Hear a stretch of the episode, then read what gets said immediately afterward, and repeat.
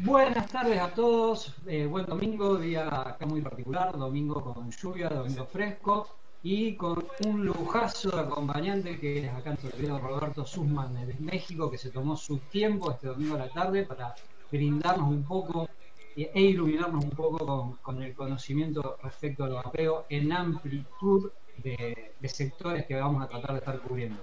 Roberto.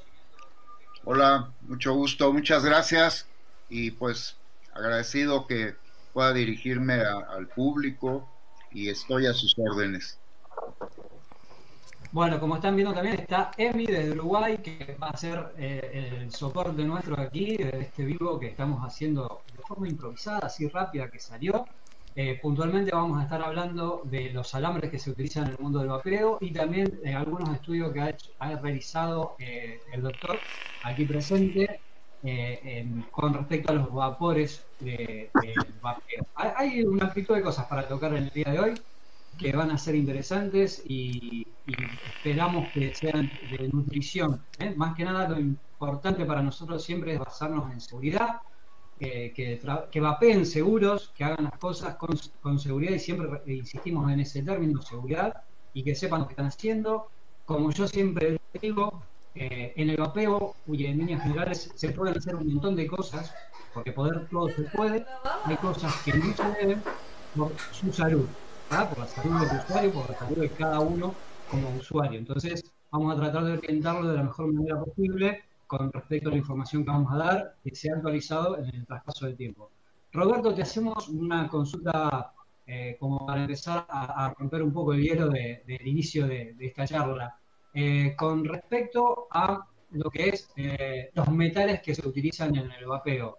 Eh, ¿qué, es lo que han podido referirse o estudiar o encontrar o detectar puntualmente, sea Cantal, Nicron 80, Nicron 90, mm, inoxidable, son los alambres que utilizamos normalmente en el, en el vapeo? Sí, bueno, la, existencia de metales, tanto en los líquidos como en el aerosol, es uno de los temas preferidos de la gente que se opone al vapeo. Dan a entender de que este, cuando yo vapeo está entrando una tonelada de metales que me van a destruir y que si cuando yo exhalo va a salir también una cantidad enorme de metales que va a envenenar a la gente. Todo eso es falso. Incluso hay comparativos, eh, porque hay, un caso en particular del níquel que se detecta en cantidades mayores en el aerosol nuestro que en el cigarro de tabaco. Pero es que es natural porque el cigarro de tabaco no está hecho no está hecho de metal. Los metales que, que pasan al fumar cigarro son los mismos metales que están en la planta de tabaco. Porque, a ver, la atmósfera tiene metales. Los metales son, son una parte esencial de la naturaleza, no en otra galaxia. No son elementos este, exóticos ni nada. Los, metales existen en la naturaleza y entonces están en el aire y la planta de tabaco pues está en el aire y entonces hay una deposición de metales. Eso es normal para toda planta. Toda planta que está en, en a menos que esté en medio de la nada, ¿no? Pero hay metales en la planta y, entonces la temperatura de la combustión es tan alta que permite vaporizar todo eso. O sea, cuando, cuando se consume la hoja de tabaco, hay moléculas de metal que se, que se, que se, que se, que se que reaccionan con elementos orgánicos y entonces ese metal entra a través del cigarro. Pero en el caso del vapeo es distinto. En el caso del vapeo, primero los, los aparatos son metálicos, pero por otro lado, la temperatura con la que se usan los dispositivos es mucho más baja que la de la combustión. Entonces, aunque ya hay líquidos en el, hay líquidos, hay, metales en los líquidos por contaminantes, hay pequeñas trazas, esos no se vaporizan, lo que, lo que sucede en el, en el caso nuestro es que hay una parte del líquido que está en contacto con la, con la parte metálica del, del, vaporizador, ¿sí? Una parte del líquido que sí está en contacto. Y entonces, cuando se calienta, eh, la eficiencia es muy baja, pero, pero aún así, al generarse las, las gotas, las gotículas de propilenglicol, glicerina, arrastran por un, proceso que se llama nucleación, arrastran moléculas de, metal que están en la superficie. O sea, nosotros vemos una superficie y pensamos que es completamente lisa, pero cuando ya lo ves microscópicamente a nivel atómico, en realidad lo, lo que hay es, son, son, son átomos y moléculas que están en la superficie. Entonces, si pasa una corriente de aire y la temperatura aumenta, se excitan esas moléculas metálicas y entonces algunas de ellas son arrastradas y, se, se, pegan, se pegan en las gotículas de propilenglicol y glicerol o incluso pueden hacer pequeñas partículas de metales, Y esos son los metales que, que inhalamos, pero la cantidad es muy baja.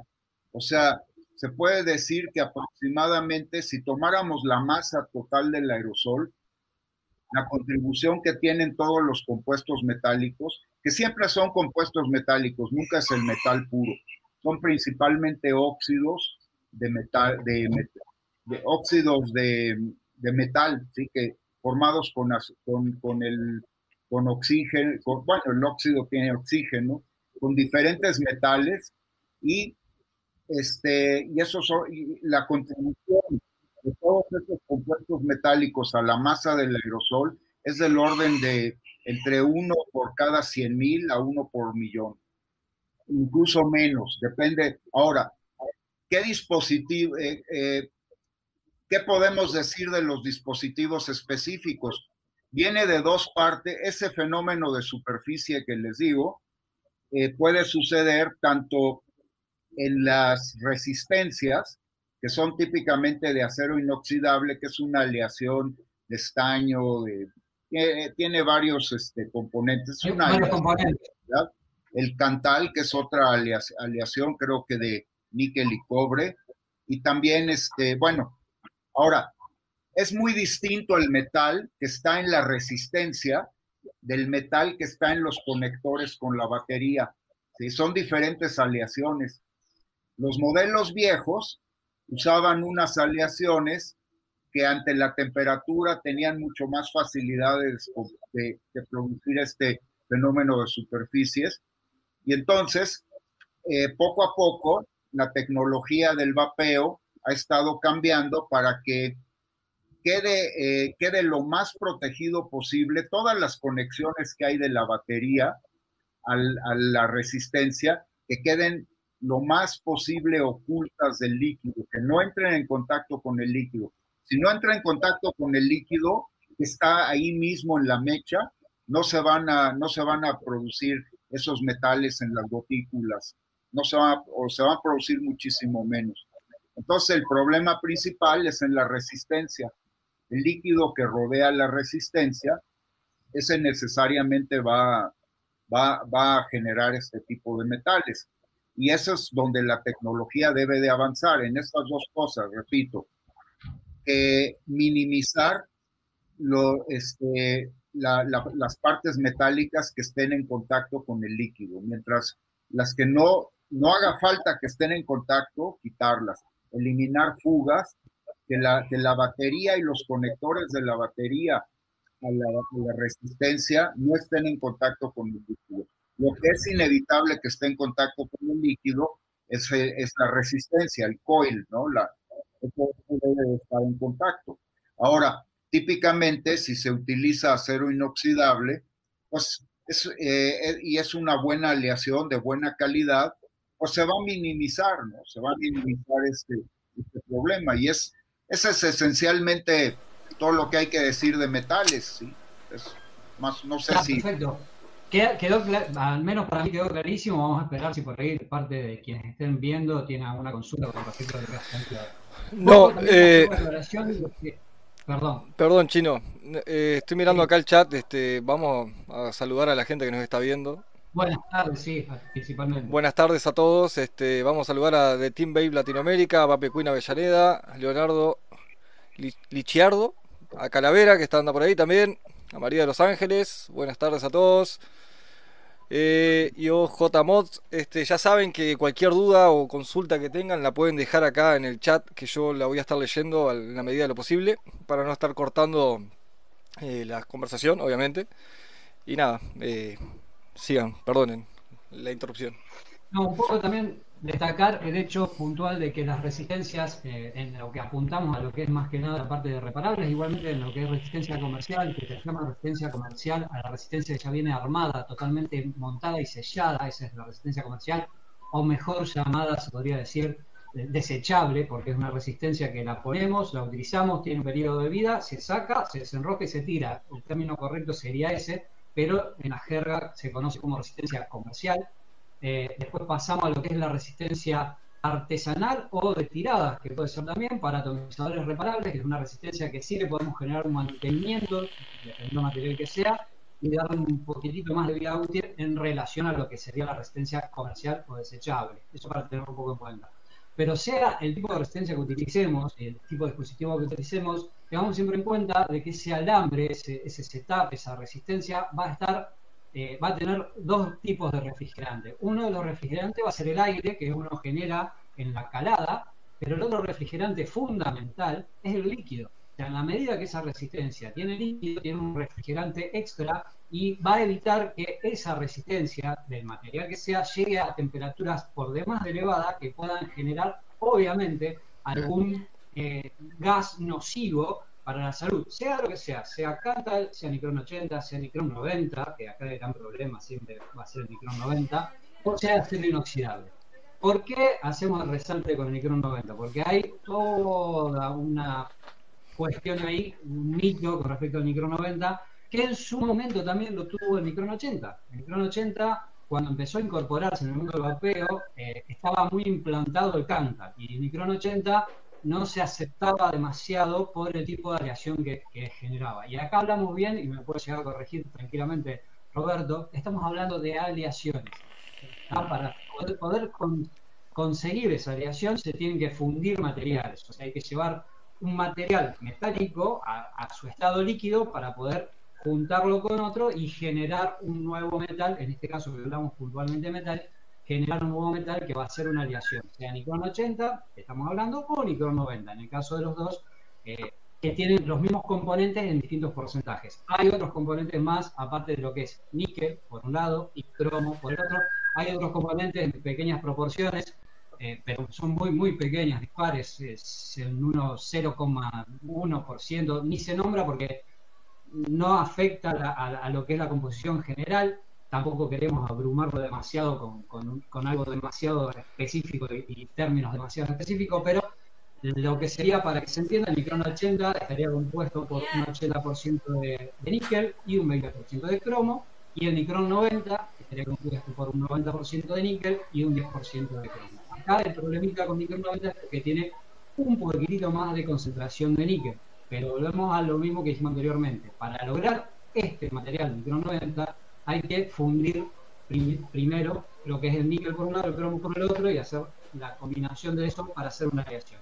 En el momento que se funde el níquel, que es el gran problema, el níquel en estado puro, es un material que al calentarlo, eh, sin tener los refrigerantes que habíamos hablado al principio, tanto sea el aire como el líquido, o sea, el, alambre solo, al calentarlo, querer estabilizarlo o querer hacer una limpieza del níquel puro, este sí, este material desprende gases tóxicos en un porcentaje bajo, pero sí puede generar un problema a la salud, hay que tenerlo en cuenta. Por eso en el vapeo, en el mundo del vapeo, se dejó de lado, se dejó su utilización, más allá de que al día de hoy sigan viniendo los equipos electrónicos con su control de temperatura de níquel, no de nicrón, es de níquel, el control de temperatura, eh, estamos, estamos logrando que se evaporen todos esos gases antes previo a la eh, fusión que se va a hacer de la nueva aleación.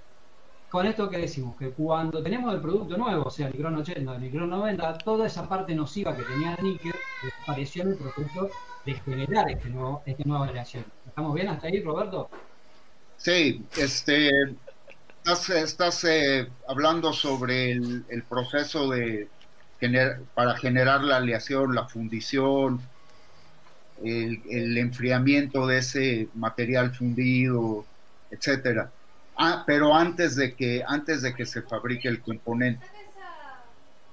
Estás hablando claro, porque el problema más grande que se está gestando es que con respecto al micro 90 puntualmente eh, se habla de que y hablan, o sea,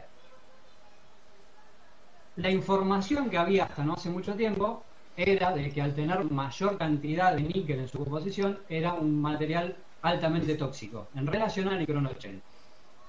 Estamos hablando, está, se estaba hablando de esa manera. Entonces es un poco traer un poco de luz, de claridad y hacer esa aclaración de que al ser una aleación y si la comparamos con el níquel en estado puro, que se puede utilizar en el vapeo también, pero solo en control de temperatura, y que no se utiliza en la forma de bataje y que no se puede, el níquel puro, no se puede utilizar eh, en estabilización o no se puede estabilizar y la resistencia tiene que ser de vueltas separadas y en control de temperatura volvemos a insistir con eso porque es la única manera que tenemos de, utilizar el níquel eh, en lo que es resistencia para vapeo.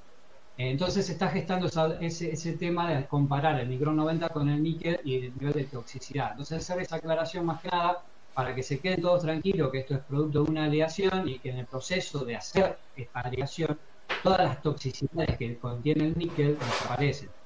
Que tiene, después, ahora sí, hablando ya del punto del metal, del micrón 90, del micrón 80 o del tantal o del acero inoxidable, que son los materiales que utilizamos, sí hacer la aclaración y la charla que hemos tenido nosotros en su momento, Roberto, eh, con respecto a la hora de estabilizar o de hacer limpieza que en algo insistimos nosotros muchísimo en no llevar ese material, cualquiera de ellos, al rojo vivo. ¿Por qué al rojo vivo? Al rojo ese anaranjado. Porque primero estamos llevando el material a un punto de fundición. Al llevar el material, al punto de que se derrita el material porque se está llevando, y lo vemos mucho en los videos de que hace, suelen hacer los, de Hillbake o de, no otra marca, que hacen esas demostraciones y ponen la resistencia al rojo, pasado al anaranjado, ese anaranjado así que, ilumina esa resistencia. Ese es un error que no hay que, cometer porque primero, llevamos el material al punto de fundición, sea cual fuera. Segundo, generamos que ese material empiece a debilitarse y a nivel microscópico del material, el alambre, lo que va a hacer al ponerse hacia el rojo vivo es a empezar a, hacer escara, yo digo escara, no es escara, empieza a pelar. Cualquier metal que llevemos al rojo vivo empieza a, a, escamarse, a escamarse. A escamarse, exactamente.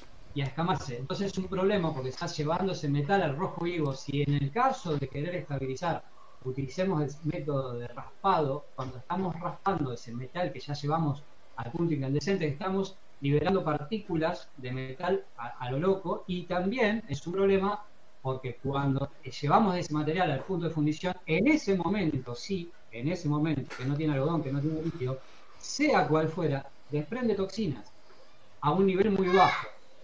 Es un poco lo que me había explicado Roberto en una forma muy sencilla, que fue que me dijo, en el aire, nosotros en el, aire que respiramos, tenemos eh, metales, en este nivel, digamos, tenemos metales eh, y respiramos y el, cuerpo los eh, asimila los procesa y puede defenderse de este contaminante que tenemos en el aire. Y lo que puede liberar una resistencia, llevándola a rojo vivo, sin algodón este, y sin líquido, que siempre hacemos esta aclaración, las partículas que puede llegar a estar liberando está por acá abajo. Si, si mal no recuerdo, era así la explicación, ¿no, querido Roberto? Sí. Entonces, estamos hablando. Sí. O, o igual, o igual de. o sea, eh, en condiciones de uso normal, a las temperaturas eh, usuales de operación de esto entre 180 grados y 250 grados, con los voltajes normales hasta, hasta 4.5 volts, el nivel de la, la, cantidad de metales que absorbemos vapeando es comparable a la de la contaminación ambiental. Eso es algo es importantísimo. Eh, perdón, Emi, se escucha todo, perdón. Lo que estás escuchando en WhatsApp, ahí está. Perdón, eh, Perdonen chicos, pero pasa ¿Eh? que leí un comentario ahí que decía no, no se oye muy bien y era culpa de mi micrófono que se me desconfiguró, perdonen. ¿Tu micrófono? Sí, se estaba escuchando todito el ruido. Ah, perfecto, perfecto. Este, tengo, tengo una pregunta acá en el chat, eh, Chino, si querés. Sí. Dice Daniel, dice, en el proceso de limpieza Dryborn, eh, ¿afecta el shock entre calentar la resistencia y ponerla en agua? Y otro dentro de la misma temática, ¿el uso de cepillo de acero para limpiar hace algún problema? Bueno, pero ahí son sumatorias de lo que estábamos hablando recién. en, ningún momento hay que llevar el material al rojo vivo, a ese rojo anaranjado. Sí va a tener que tomar color, un rojo sí, porque tenemos que lograr estabilizar esa resistencia, que tenga un encendido uniforme del centro hacia las puntas. Así que el color rojo sí está bien, el rojo anaranjado ya no, estamos pasándonos de potencia y por eso también la recomendación de que sin importar el valor de ohmios que tengamos de, resistencia, ni tampoco la superficie de dimensión de la resistencia, se utiliza a la hora de estabilizar o hacer limpieza bajas potencias. En el caso de single coil, hasta 25 watts, no más de eso, entre 15 y 25 watts tranquilamente se puede utilizar para estabilizar una resistencia. En el caso de dual coil, entre 25 y 40 watts, hasta 40 watts sería lo más recomendable para no generar ese calentamiento de golpe de la superficie y que esa resistencia se ponga por demás de incandescente, que estamos buscando el objetivo de darle durabilidad y no de eh, que se termine degradando el material y tampoco que tengamos problemas nosotros. O sea, el tema más que nada es poder darle vida útil al material, sea cual fuera, de esa manera. Cuando hacemos limpieza, que sacamos algodón, que queda la resistencia desnuda, baja potencia, pulsaciones cortas, siempre hago el gestito con el dedo, pulsaciones cortas para ir dando energía de a poco a esa resistencia. Y en el momento que yo siempre recomiendo un vaso de agua para, para, la, para hacer la limpieza de la resistencia. La resistencia toma un poco de color rojo, la dejamos que baje esa tonalidad roja y recién ahí la sumergimos. ¿Por qué no va a ser, eh, afectar en el cambio? Porque estamos llevando ese material al rojo vivo, que si llevándolo al rojo vivo y inmediatamente del rojo vivo la sumergimos en el agua, vamos a cambiar, la, si hablamos más específico y me puede ahí, ahí puede dar, brindarnos más información eh, eh, Roberto, va a cambiar la parte molecular del material o sea, va a cambiar también la, dureza del material a hacerlo de agua fría a lo que es el metal. Cuando está incandescente, o sea, que lo encendemos por demás y lo sumergimos en el agua. Eso no lo recomendamos, no recomendamos hacer eso. O sea, sí que toma un poco de color la resistencia a la hora de limpiar, sí, toma un poco de color rojo, la dejamos que baje esa tonalidad roja, en ese proceso se está enfriando, y ahí sumergimos en agua un ratito para que suelte todas esas partículas de caramelización o, que es la caramelización del mismo líquido que se gestiona en la resistencia y que se vaya aflojando y después lo vamos generando una limpieza más correcta de, lo que es la resistencia en sí.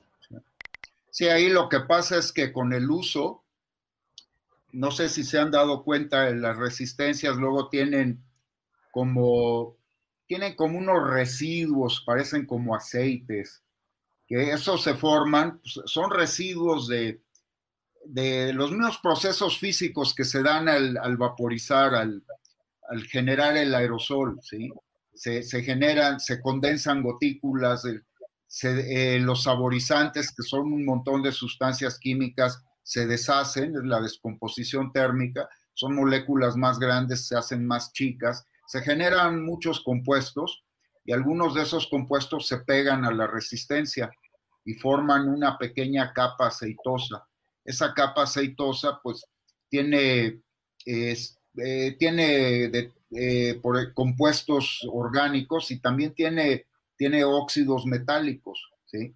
Este, ahora, eso es lo que hay que limpiar, para eso sirve, para eso sirve eh, el agua, se mete en agua y entonces por la, se mete en agua y caliente, ¿no? Eh, o sea, el agua fría, el agua a temperatura normal y la cosa esa se mete hasta una temperatura más alta y eso puede generar reacciones y, algunas de estos, eh, los aceites, por ejemplo, no, son aceites, son, la cosa es aceitosa, este, todos esos compuestos son solubles en agua. Casi todos los, eh, prácticamente todo el material que, que, tienen los líquidos del cigarro electrónico son solubles en agua. ¿sí? Entonces, cuando eso se sumerge en agua, se disuelve y, sí, hace lo que está diciendo Cristian.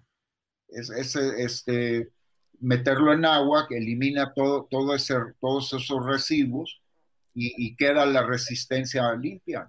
¿Puedo hacer un comentario de eso?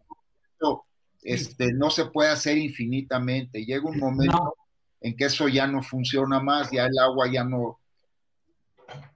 Eh, o sea, hay un desgaste. Los metales dan a entender de que son, son eh, que es un material absolutamente indestructible, pero no es así. El metal se fatiga y también se desgasta. Sobre todo cuando hay, cuando hay soldaduras. Cuando hay soldaduras, la soldadura es otro elemento que también puede producir toxinas, porque yo puedo, eh, no puedo hacer una soldadura de acero inoxidable. La soldadura tiene otras aleaciones metálicas, que es lo que permite ligarlo, ¿no? Y, ahí es otro punto débil, ¿no? Las soldaduras hay que tener cuidado porque también pueden, pueden producir este. Ahora, nada más quería hacer una precisión.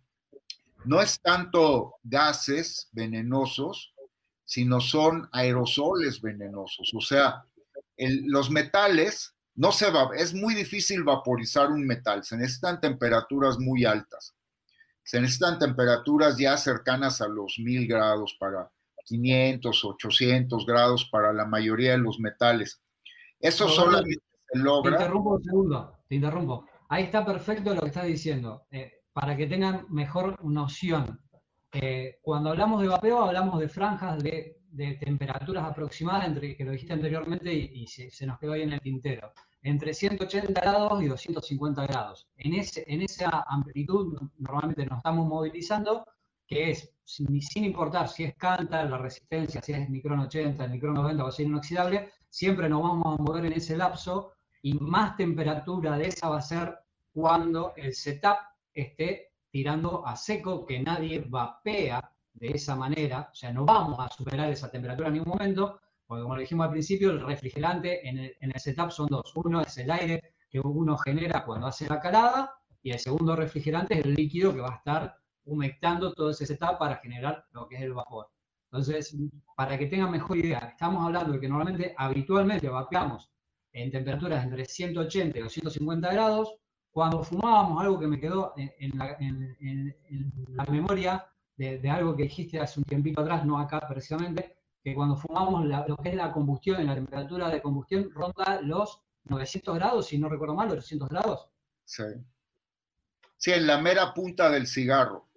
Obviamente no nos llega el humo a esa temperatura, nos quemaría. O sea, nos llega la, la temperatura a la que llega el humo a la boca es como de 40 grados, 30, entre 38 y 40 grados pero en la mera punta, cuando estás encendiendo, cuando, so, cuando inhalas, que se prende la punta, se hace roja, ahí son 800, 900 grados. Mientras el cigarro no lo estás fumando, la temperatura baja a grados. Está ardiendo, pero no está quemando. Y así está oscilando entre, esas temperaturas. Y, y, la fundición de metales, estamos hablando de mil grados para arriba, dependiendo del metal que sea. Bueno, hay metales que eh, se pueden, creo que el plomo, por ejemplo, tiene su, punto de ebullición, está como en 600, 700 grados, pero varía de metal en metal, pero son temperaturas mucho más altas, pero eh, para vaporizar, eh, simplemente el cigarro electrónico en condiciones de operación normal nunca va a vaporizar un metal todo lo que, lo que los metales que inhalamos al vapear vienen precisamente del, arranque de, moléculas en la superficie. No viene de, no se vaporiza, o sea, se vaporiza el propilenglicol, la glicerina vegetal, la nicotina y el vapor de agua. Eso sí se vaporizan. Y al, vapor, y al condensarse ese vapor es lo que forma las gotículas. ¿sí? que es la nube que vemos, son estas gotículas. No es puro vapor, es un aerosol. Pero ese aerosol al formarse arrastra algunas moléculas de, metal que, que, se oxidan por el aire. El aire tiene oxígeno, ese oxígeno reacciona con esas moléculas de metal y, eso es lo que viene, pero, pero es distinto la vaporización. Ahora, si la temperatura en, una calada en seco, sin líquido, le, le, soplamos, ahí la temperatura puede elevarse hasta mil grados. Es cuando el color rojo del metal, es cuando un metal lo pones, lo calientas a mil grados y se pone rojo, ¿sí? Y entonces ahí sí se puede vaporizar el metal, ¿sí? Claro, para que tengan en cuenta también, aquellos que están viendo, no precisamente se necesita una alta potencia para poder llegar a este punto. Por eso estamos hablando de por ahí potencias bajas para realizar una estabilización, 25 watts, 15 watts, y asimismo una resistencia. Si con 15 watts le damos pulsaciones más prolongadas, vamos a llegar a que ese metal levante la temperatura, llegue a ese color eh, casi naranja y se funda, porque estamos sobrepasando el nivel de temperatura con el que tendría que trabajar habitualmente. Entonces eso para que lo tengan en cuenta, no va atado a la potencia que le vayamos a poner, sino va atado a la cantidad de tiempo que va a estar expuesta esa resistencia a la potencia. Por eso también la recomendación de potencias bajas para hacer esto, porque con una potencia alta llegamos más rápido a, ese proceso de temperatura más elevada. Eh, tenía algo para, para agregar ahí y no lo dejamos, perdón. Hemos volvido, dicen acá. Eh, bueno, este, estamos experimentando microcortes de internet en Uruguay. Porque, a ver, este, yo les explico, yo estoy de host en Uruguay, el chino está en Argentina y el señor Roberto está en México. O sea, tenemos una conexión de todos lados. Estamos, estamos en conexión internacional. Se te escucha muy bajo vos, sí, pero pasa que si lo subo demasiado, eh, se, va a ir, se va a ir a la miércoles. Bueno, ya que estamos acá, este, tranquis ahora, mientras viene Roberto que se pasa un café, vamos a saludar a Rodrigo, a Madeleine, Mbappé Girl, Capitán Sardina, por ahí también. Ailén Van Ailén Van. Sí, Ailén. Sí. Eh, déjalo ahí, porque se complica el apellido. Ailén, besotes, besotes para todos. Eh, no quiero subir demasiado mi micrófono porque este micrófono este, hace mucho ruido. Aguante chino, saludos de Uruguay, dice Marcelo Triunfo. Un saludo, Marcelo. Bueno, dale, chino, si querés retomar nomás. Vamos de nuevo, hijo. Eh, el control de temperatura. El speech nuevamente. En su momento sale porque era una demanda de mercado. En el mercado, los atomizadores que había, en ese momento les puedo dar una descripción: era la Subtank, era el Delta 2, son atomizadores que en ese momento innovaron en lo que era paso de aire, pero lo más habitual era un Kaifun 4, por ejemplo, eran atomizadores más apuntados a caladas pulmón directo muy restringida o calada más tirando de MTL. Era lo que había en el mercado. Entonces el mercado demandaba poder hacer nubarradas más grandes, poder hacer otro tipo de eh, otro tipo de experiencia con el vapeo. Surge el control de temperatura, el control de temperatura lo que tuvieron de malo fue la llegada de información. ¿Qué materiales se utilizan en control de temperatura? Tres materiales. Níquel, titanio y acero inoxidable. De estos tres materiales, el único que tiene la virtud de poder usarse en control de temperatura y poder utilizarse en modo bataje es el acero inoxidable. Los otros dos materiales no se pueden utilizar en algo que sea fuera del control de temperatura. Quiero decir con esto, solo se utiliza níquel y titanio en control de temperatura, no se pueden utilizar ni con watts ni con volts en ningún momento. ¿Por qué? Porque estos dos materiales en condición en estado puro eh, desprenden toxinas. ¿Qué es lo que hace el control de temperatura? La teoría dicta que controla la temperatura y dependiendo de la temperatura que va gestándose dentro del atomizador, va a reducir la potencia a entregar para que no te dé el churrasco, porque la venta de control de temperatura vino por ese lado, evitar el churrasco. Cuando en realidad lo que hace el control de temperatura es un programa ya instalado en, el software del mod electrónico que detecta la variación de ohmios que tienen estos tres materiales. Estos tres materiales, el níquel, el titanio y el acero inoxidable, en su estado natural, frío, tienen un valor de ohmios. Y cuando empiezan a calentarse esos materiales, ese valor de ohmios aumenta. Y en dependiendo del material, el aumento de ese valor de ohmios es bastante significativo. Supongamos que tenemos una resistencia en 0,20 ohmios, al darle potencia, esa potencia va a generar que se caliente la resistencia y en la medida que va calentándose esa resistencia, el valor de ohmios de 0,20 se va a 0,40. Esto es algo hipotético que estoy diciendo para que se entienda qué es lo que hace. ¿Está?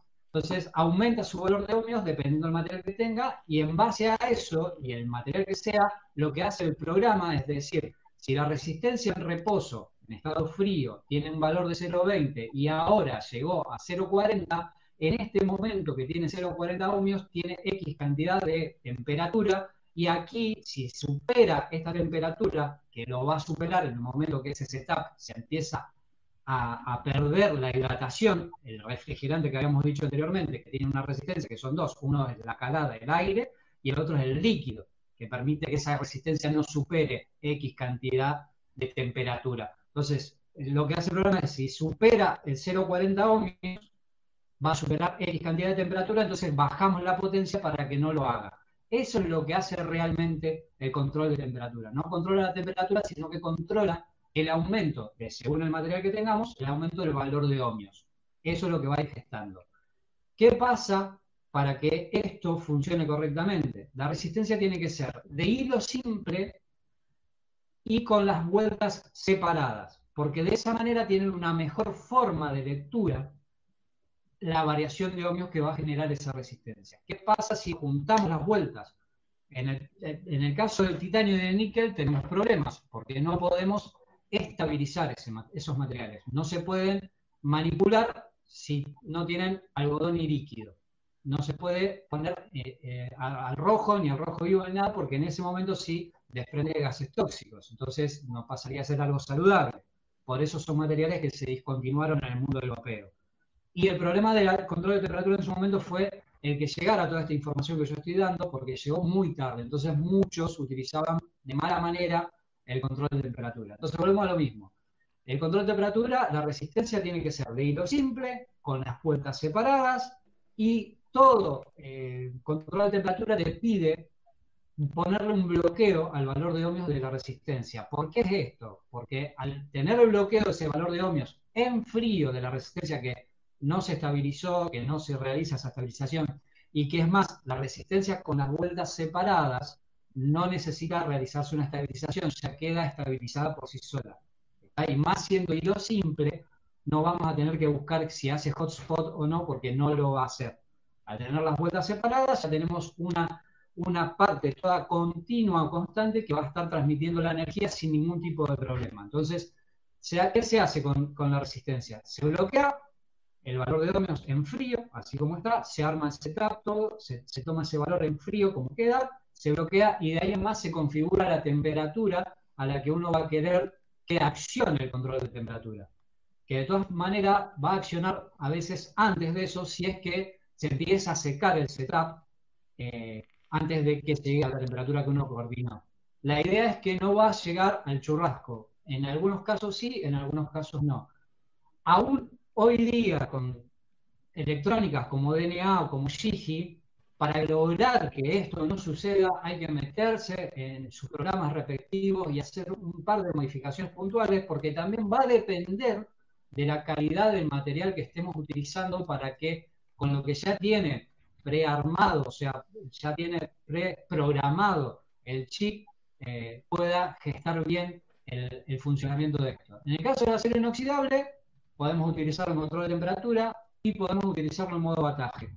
La virtud que tiene el acero inoxidable que se puede hacer esa dualidad, que se puede estabilizar sin ningún tipo de problema, de la misma manera que estábamos hablando anteriormente, como el canto, el Nicron 80, el Nicron 90, con la estabilización a baja potencia, no llevar ese material al rojo vivo. Al ser un material que transmite mucho mejor la, corriente, esto lo voy a explicar, siempre trato de llevarlo a, a un terreno más más eh, sencillo de entender. El acero inoxidable transmite mucho mejor la electricidad, entonces gesta que reaccione más rápido ese setup, esa resistencia a lo que es el traspaso de energía.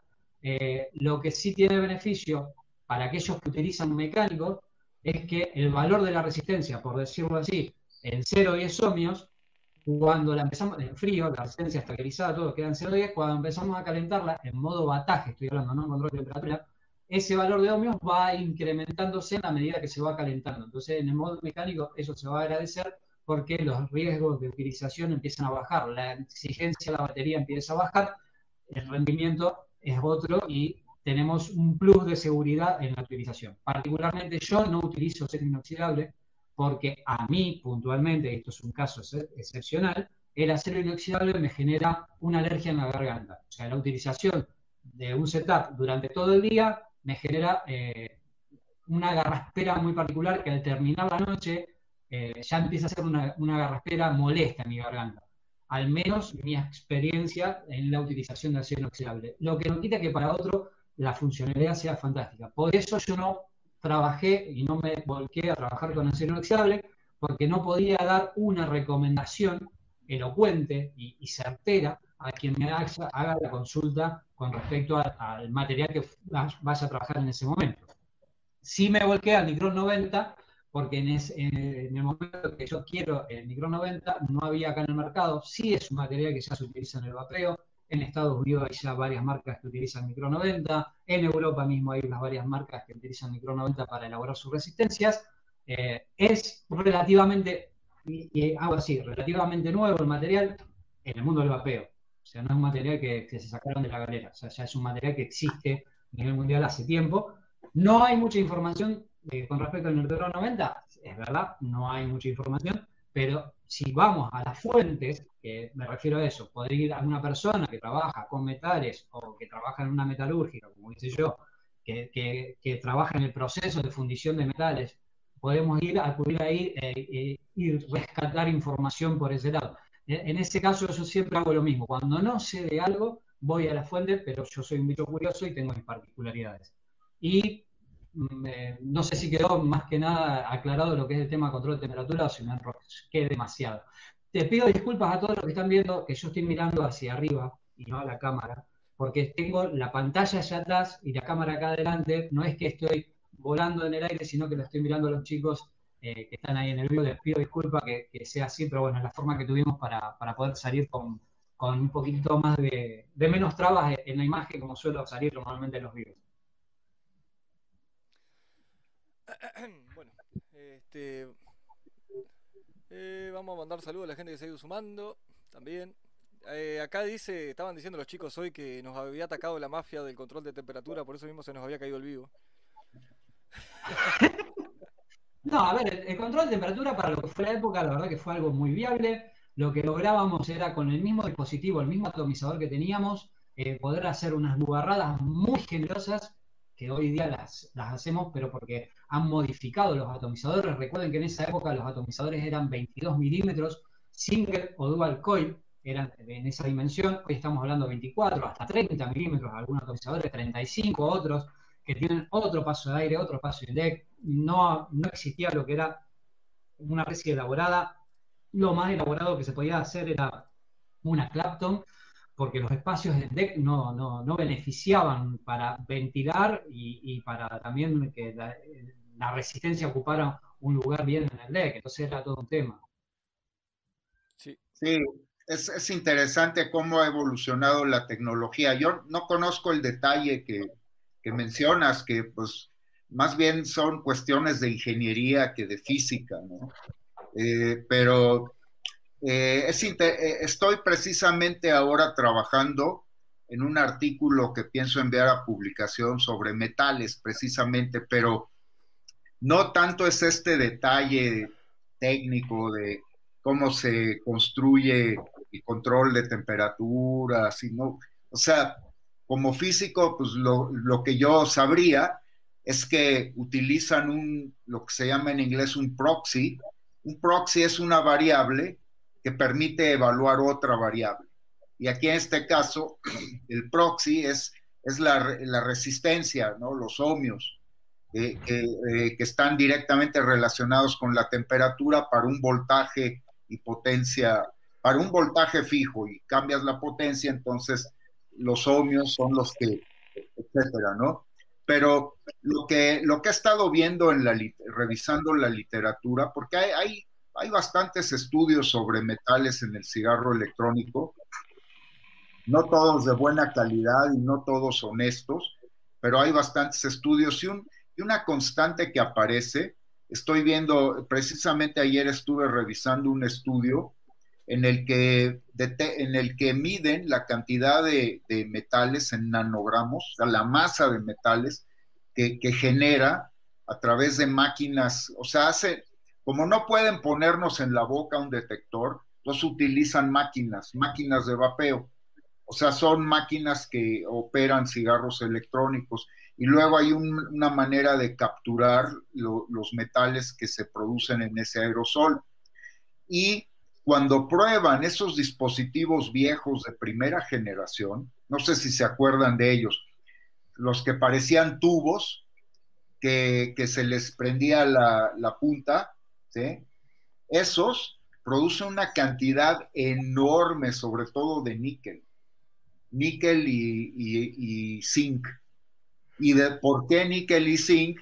Pues porque son los componentes que estaban en las soldaduras de, de los, este, o sea, la soldadura que junta la batería con, con la resistencia, etcétera.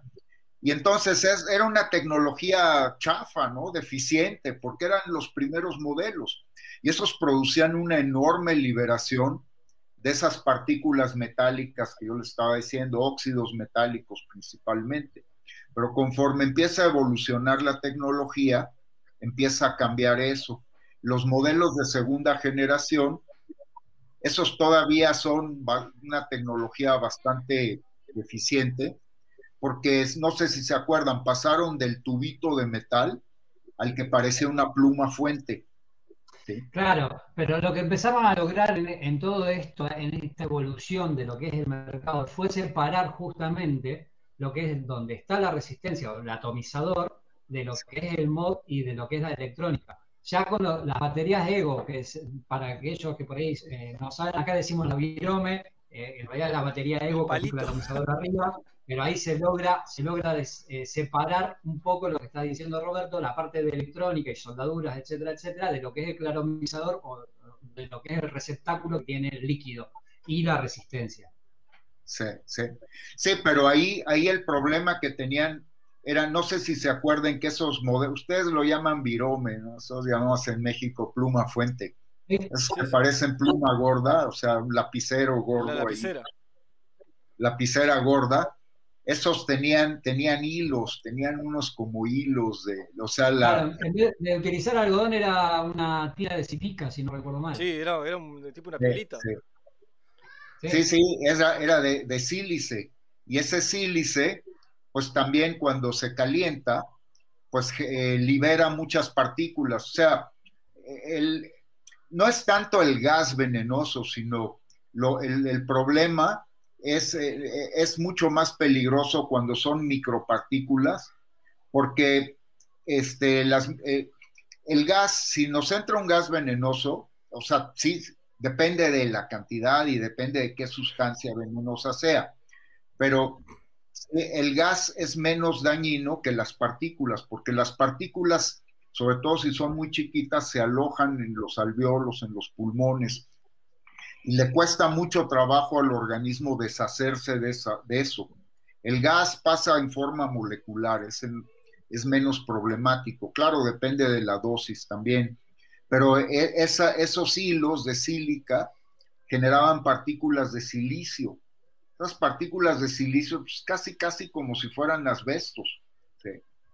Pero bueno, por eso se eliminó ese, se eliminaron esos hilos y se sustituye con el algodón, que pues, es otro material, un material este, mucho más benigno que las, que las, los, las hilachas esas de, de, de silicio, ¿no?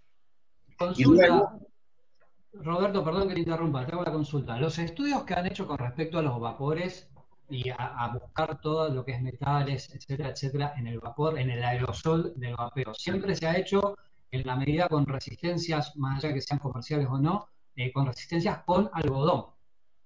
No, hay de todo. O sea, eh, estos estudios han analizado.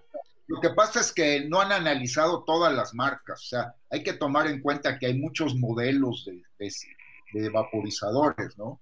Hay muchos y, y estos estudios pues toman eh, uno que es popular o uno... Hey, mira, uno de los principales problemas de estos estudios es que no lo hace gente que vapea. Sí. Lo, lo, hace gente que trabaja, ingenieros, principalmente son ingenieros, son químicos, pero que trabajan para instituciones de salud pública, cuya política es muy hostil al vapeo.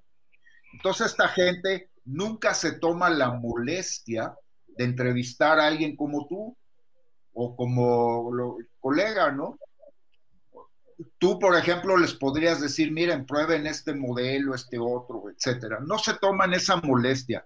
Ellos hacen un sondeo, escogen unos cuantos modelos, pero sí han analizado desde los modelos más viejos hasta los más nuevos, pero no, han no se han tomado la molestia de ver los diferentes modelos y marcas, no lo han hecho.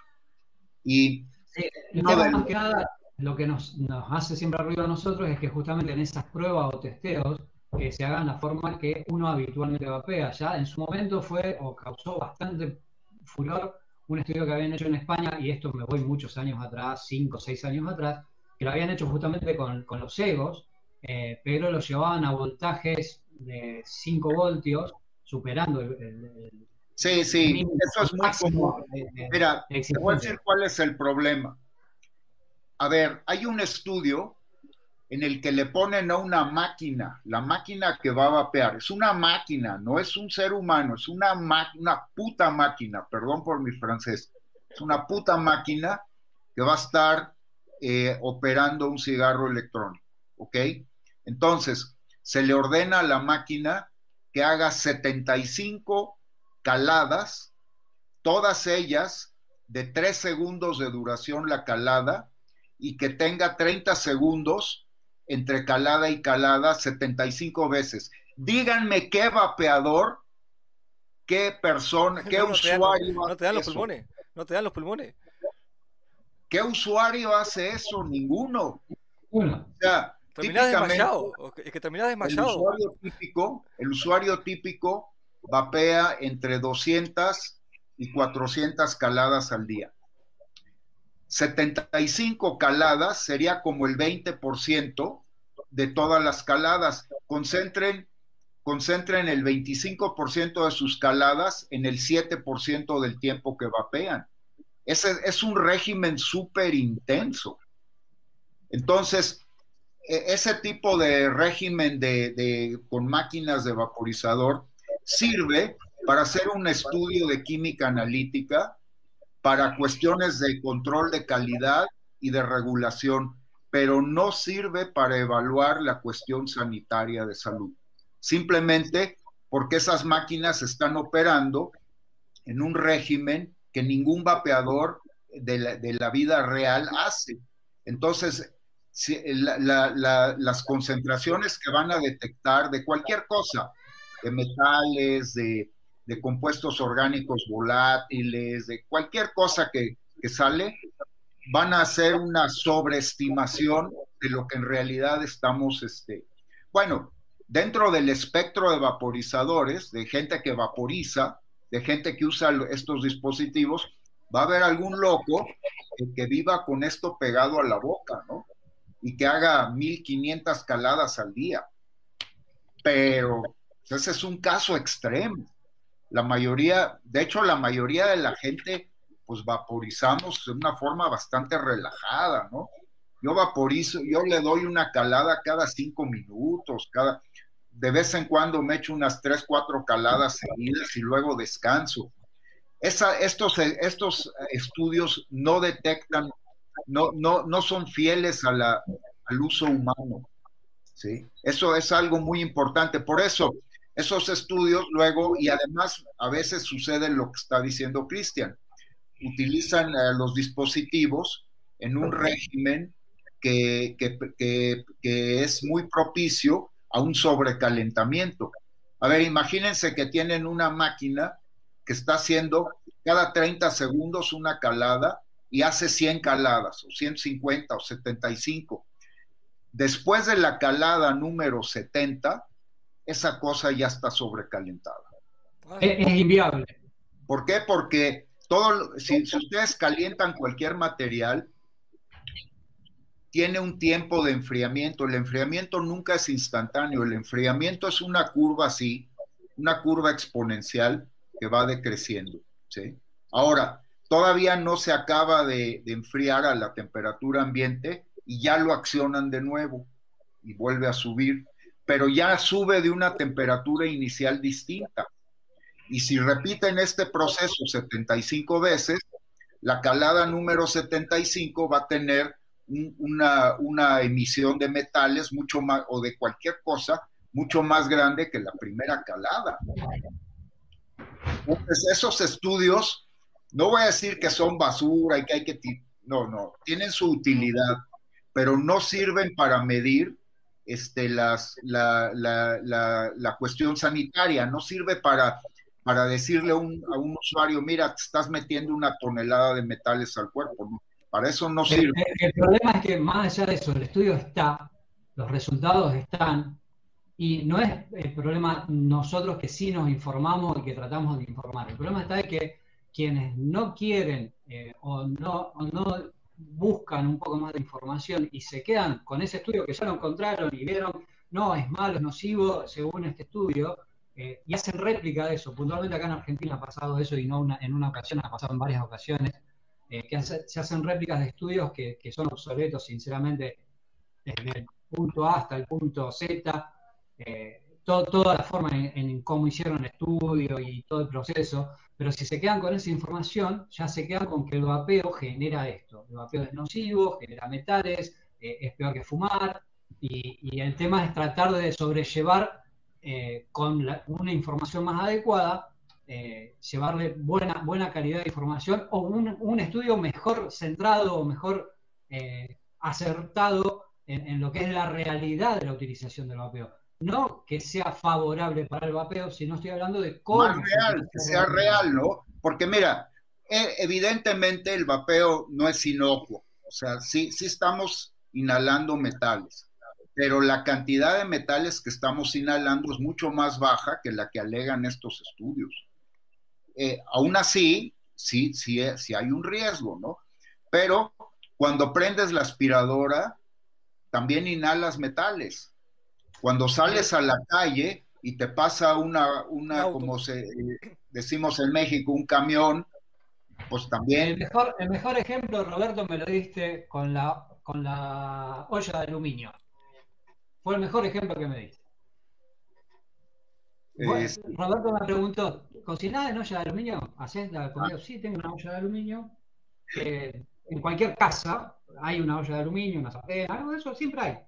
Me dice, ¿vos sabés la cantidad de metal que te está metiendo el cuerpo con eso? La verdad que no. Pero el teflón, el, el teflón también. El teflón es malísimo para Todo. ¿También? Mira, la física de superficies actúa en cualquier metal. Tú calientas un metal y, y lo, las moléculas que están en la superficie se excitan. Y si hay ahí una corriente de aire o hay un proceso de convección, pues se van a colar algunas moléculas de metal y van a reaccionar sobre todo con el oxígeno y van a formar óxidos. Y eso lo comemos, te hace frías unos huevos y, unos nanogramos. Nanogramo es una mil, mil, mil millonésima de un gramo. Unos cuantos nanogramos de metal van a entrar a tu cuerpo. Pero nuestro cuerpo no es una cosa inerte como dicen unos neumólogos que, con los que, que él, la Sociedad de Neumólogos Española, de pulmonólogos. Los pulmones están hechos solo para aire puro. Pues el señor que dice esto es un cretino, es una persona, es un analfabeta científico, porque nuestros pulmones tienen defensas. Nada más piensen cuánto se tarda el cigarro de tabaco para enfermar a una persona. Promedio. Años empiezas a fumar a los 18 años, típicamente, 17, 18, 19. El infarto viene a los cincuenta y tantos. El cáncer de pulmón viene a esa edad también. El, el EPOC, enfermedades pulmonares obstructivas crónicas, etcétera, más tarde todavía. Cinco décadas, cuatro décadas tarda el, el abuso constante al cuerpo por parte del humo para enfermar. Entonces, que digan que no, nuestros pulmones están hechos para aire puro, el que diga eso y lo crea tiene que vivir una burbuja. A ver, es que sin ir... Tú sales a la calle, eso. estás expuesto a toda una serie de contaminantes. Nuestro cuerpo puede tratar con eso. Pero a ver, es que si no, es que si no directamente en India, en China, o sea, la gente ya estaría toda muerta. Porque la cantidad de contaminación que hay en esas ciudades es tremenda. Lo que tú puedes alegar es que las personas expuestas a, a ese contaminante, a esos niveles de contaminación, probablemente, y eso probablemente porque depende de la genética de la persona, probablemente viva cinco años menos de lo que podría haber vivido sin estar expuesto a eso, a niveles mucho más bajos, ¿no? Pero, pero mira, eh, eh, eh, en la vida es riesgo. Asumimos riesgos, ¿no? Y tratamos de controlarlos, ¿no? Por eso, si es bueno luchar para que baje la contaminación ambiental, si es bueno decirle a la gente que si, si, si vapean, pues aumentan su riesgo, pero no es lo mismo aumentar el riesgo con esto, un, un 1%, una cosa así, que aumentar el riesgo un 10, 20% por estar fumando o por estar viviendo en una ciudad ultracontaminada o por tener un trabajo contaminante, los mineros, la gente que está trabajando, incluso en, talleres de cerámica, cuando se forma la cerámica, se genera polvo y ese polvo... Y ese, polvo para los, para los pulmones es súper nocivo, los que trabajan en construcción también. Pero mira, el, el, que, el enfocarse en el vapeo como si el vapeo fuera la madre de todos los riesgos, eso, eso, es, eso, eso es política, no tiene nada que ver con la ciencia. ¿no? Sí, Exactamente. Emi. Eh, nada, voy a leer un par de comentarios también, por favor. Eh, bueno, tenemos acá que dice, ¿dónde se compra ese aire? Porque acá no encuentro. En cualquier ciudad urbana no existe el aire puro. Eh, dice, China e India lideran las ciudades más contaminadas del mundo. Las ciudades de India ocupan desde el puesto 2 al 14. Después tenemos a Rafa que se acaba de sumar, dice saludos, ya llegué un poco tarde, de qué me perdí y hemos hablado de todo, este, estuvimos hablando de cómo conquistar el mundo al principio. Eh, y nada, este, saludos a Jess también, que anda por ahí, Hammer también. Y bueno, está, hay otro par de comentarios ahí que los voy a dejar para atrás, que después te, comento. Así que nada, pueden seguir charlando. Hay, un comentario que, me viene siguiendo ya por muchos lados. A ver, chicos, la idea es que eh, siempre colaboramos, siempre estamos ahí, siempre el canal inclusive está enfocado y apuntado para el usuario para que le pueda sacar mejor rendimiento a su atomizador reparable, para que pueda tener una mejor experiencia. La pregunta que siempre está dando vuelta es, ¿qué alambre utilizo? Ese es el gran problema de todos. Y eh, mi respuesta es siempre la misma. Es de muy buena calidad, es de la calidad de Twisted Meses, no, no ando esquivando la, la pregunta, no la esquivo. No, no voy a decir qué alambre utilizo porque sinceramente me costó muchísimo, muchísimo tiempo, muchísima inversión poder llegar a la calidad que tengo de alambres, tanto sea Nicron 80 como Nicron 90, eh, y me parece que no va a generar un beneficio para un usuario saber qué marca tengo. Sí les puedo decir con toda la tranquilidad del mundo que se puede llegar a analizar y voy a superar cualquier tipo de estudio o análisis que se le pueda hacer al metal que utilizamos nosotros, sea las dos versiones, Nicron 80 o Nicron 90, que es la tranquilidad que, que me da a mí, porque el canal eh, y, la marca está apuntada al usuario y a la seguridad. ¿está? Entonces, eh, siguen por ahí con, la intención de saber la marca. Lamentablemente, les comunico, no voy a decir la marca por una cuestión de que me costó horrores. Aparte no, pero es que, es que, es que vos estás en todo tu derecho, chino, de no decirlo. O sea, es tu marca, ya está. Así que nada.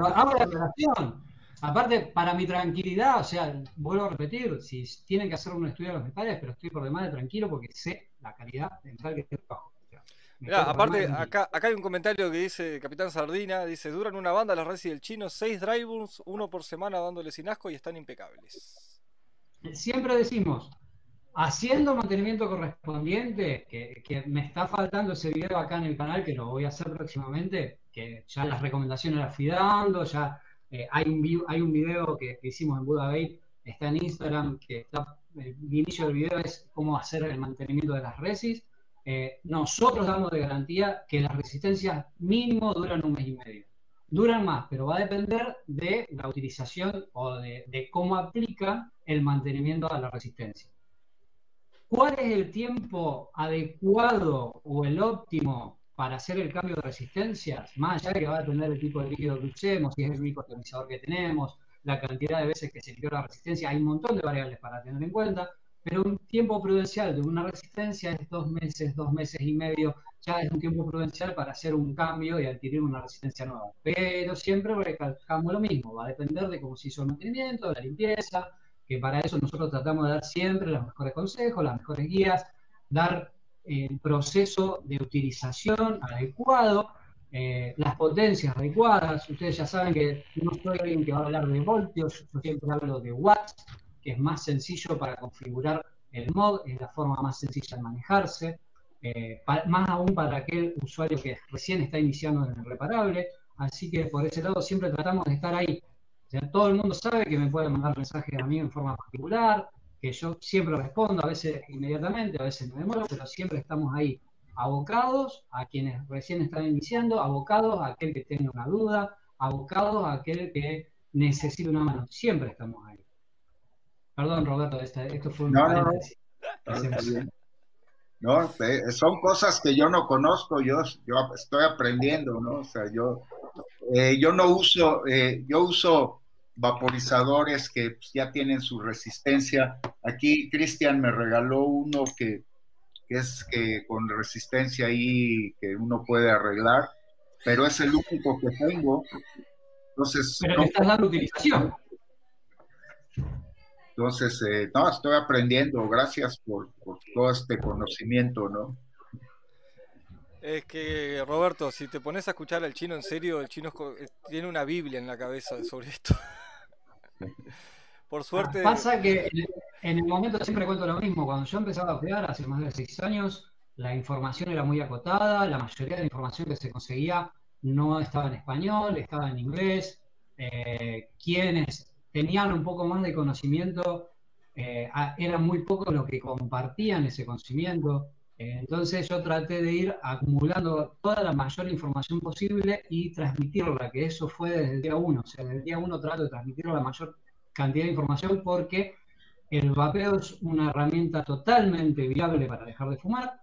A mí me funcionó y, en, esa postura hablo como usuario y no como comerciante. Siempre hago esa salvedad, siempre hablo como usuario. Siempre las recomendaciones las doy como usuario porque en su momento yo no tuve quien me dé una guía. Después puede gustar, no puede gustar la recomendación que doy, es viable, es aceptable, pero sé que de la forma que yo te recomiendo algo, le vas a sacar un rendimiento a lo que vos tenés. Después de ahí en más, queda en cada uno poder ir jugando con su equipo, ir jugando con sus cosas, e ir buscando su estilo, su gusto, su paso de aire, su potencia, nosotros siempre damos una medida promedio para que le puedan empezar a sacar partida algo que en su momento por ahí no le estaban sacando partida.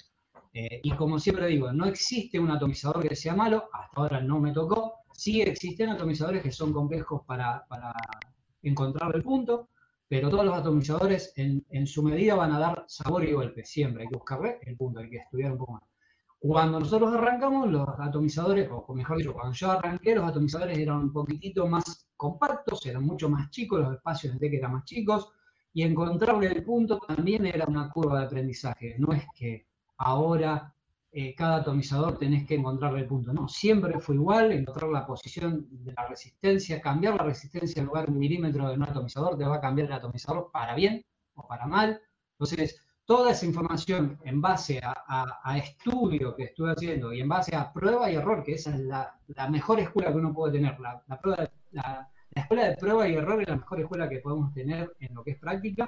Eh, yo trato de, poder transmitirla para que no le pase lo que me pasó a mí más de una vez, frustrarme con algo. Y como ves, Robert, eh, no me cuesta mucho a mí hablar tampoco. No, está bien, este. Es, es eh.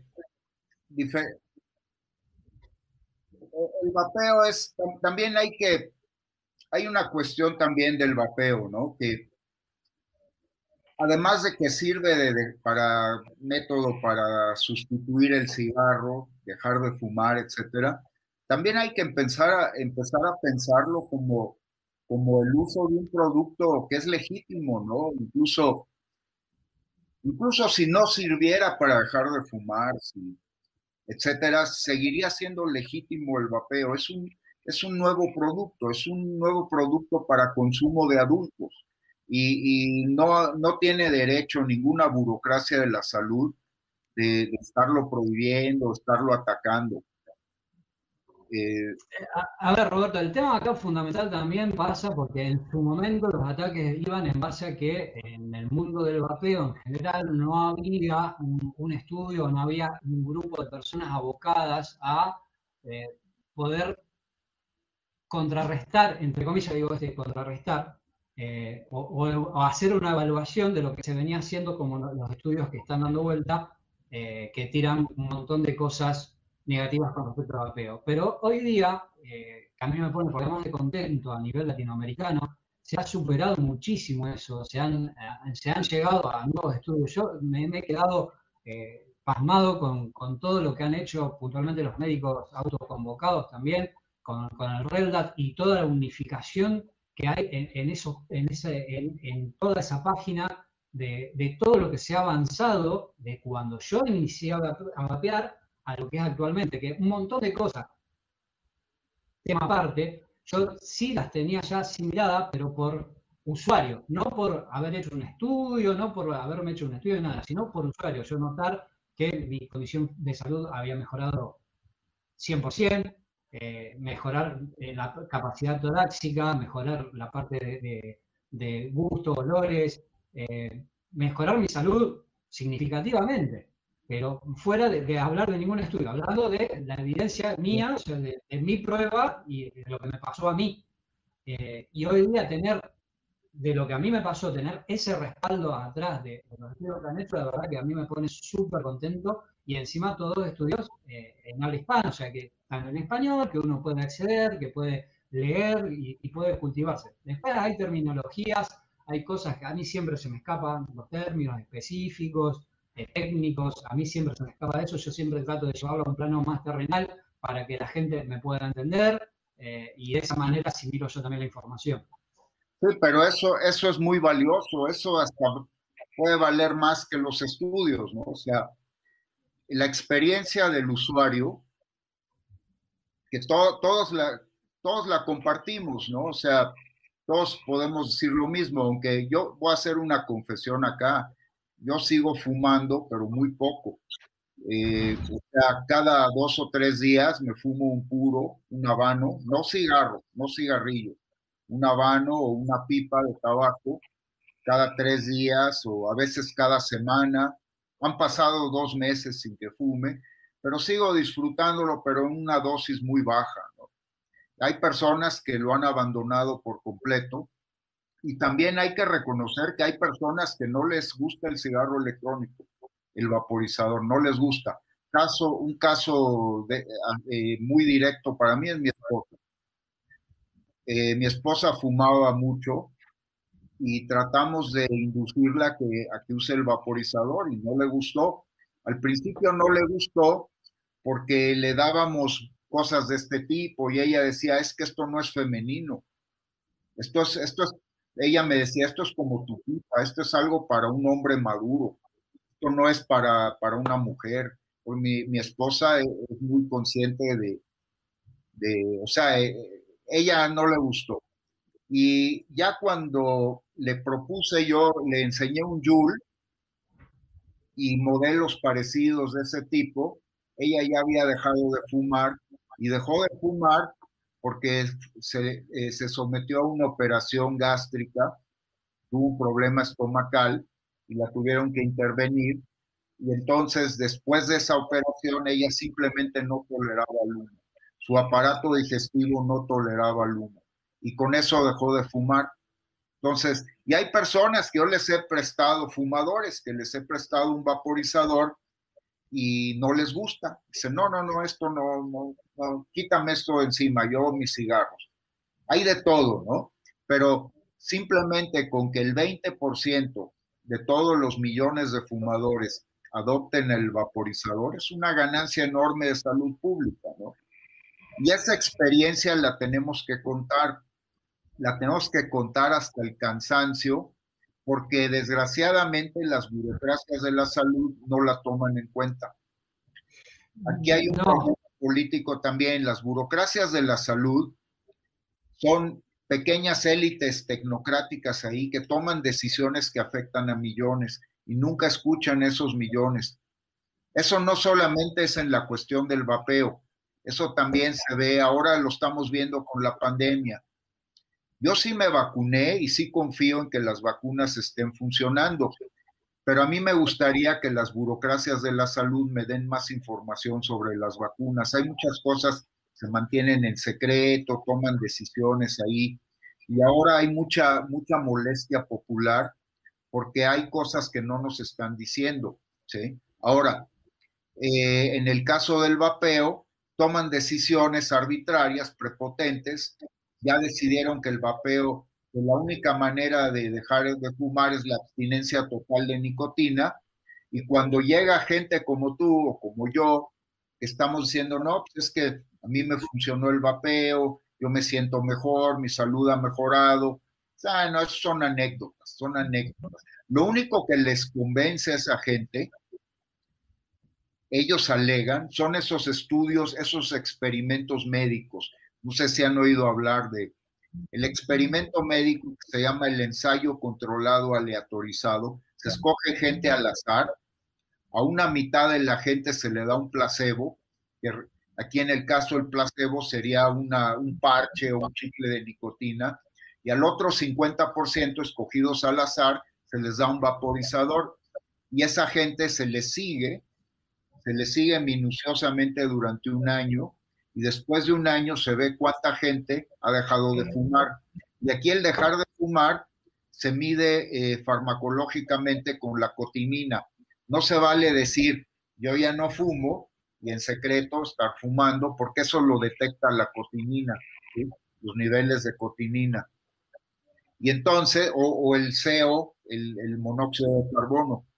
Y entonces es la única manera en que esta gente se convence, pero el dejar de fumar no es un experimento médico controlado, es un proceso caótico, ¿no?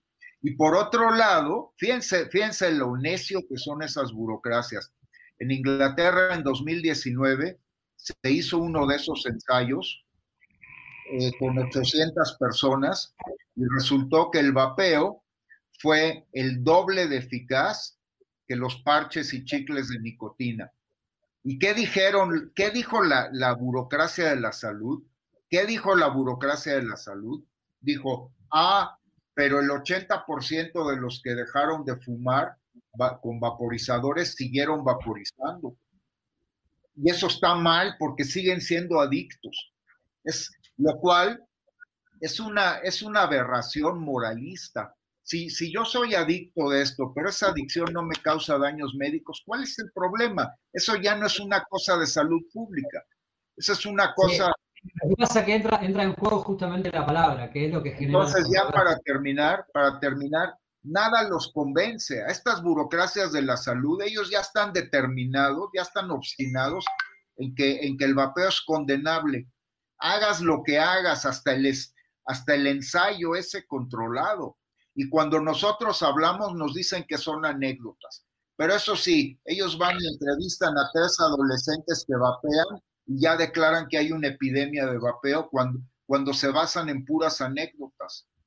En puras anécdotas, porque eso de, del, del vapeo adolescente es una tempestad en una taza de té. Eso no es cierto. El adolescente prueba el vapeo, prueba fumar, prueba la marihuana, y el, que, el adolescente que prueba el vapeo, típicamente, en la mayoría de los casos, es el que ha probado el alcohol y la marihuana y el cigarro prueban una cosa, prueban la otra. No quiere decir que el vapeo. Sí, sí, también. Y cosas peores también.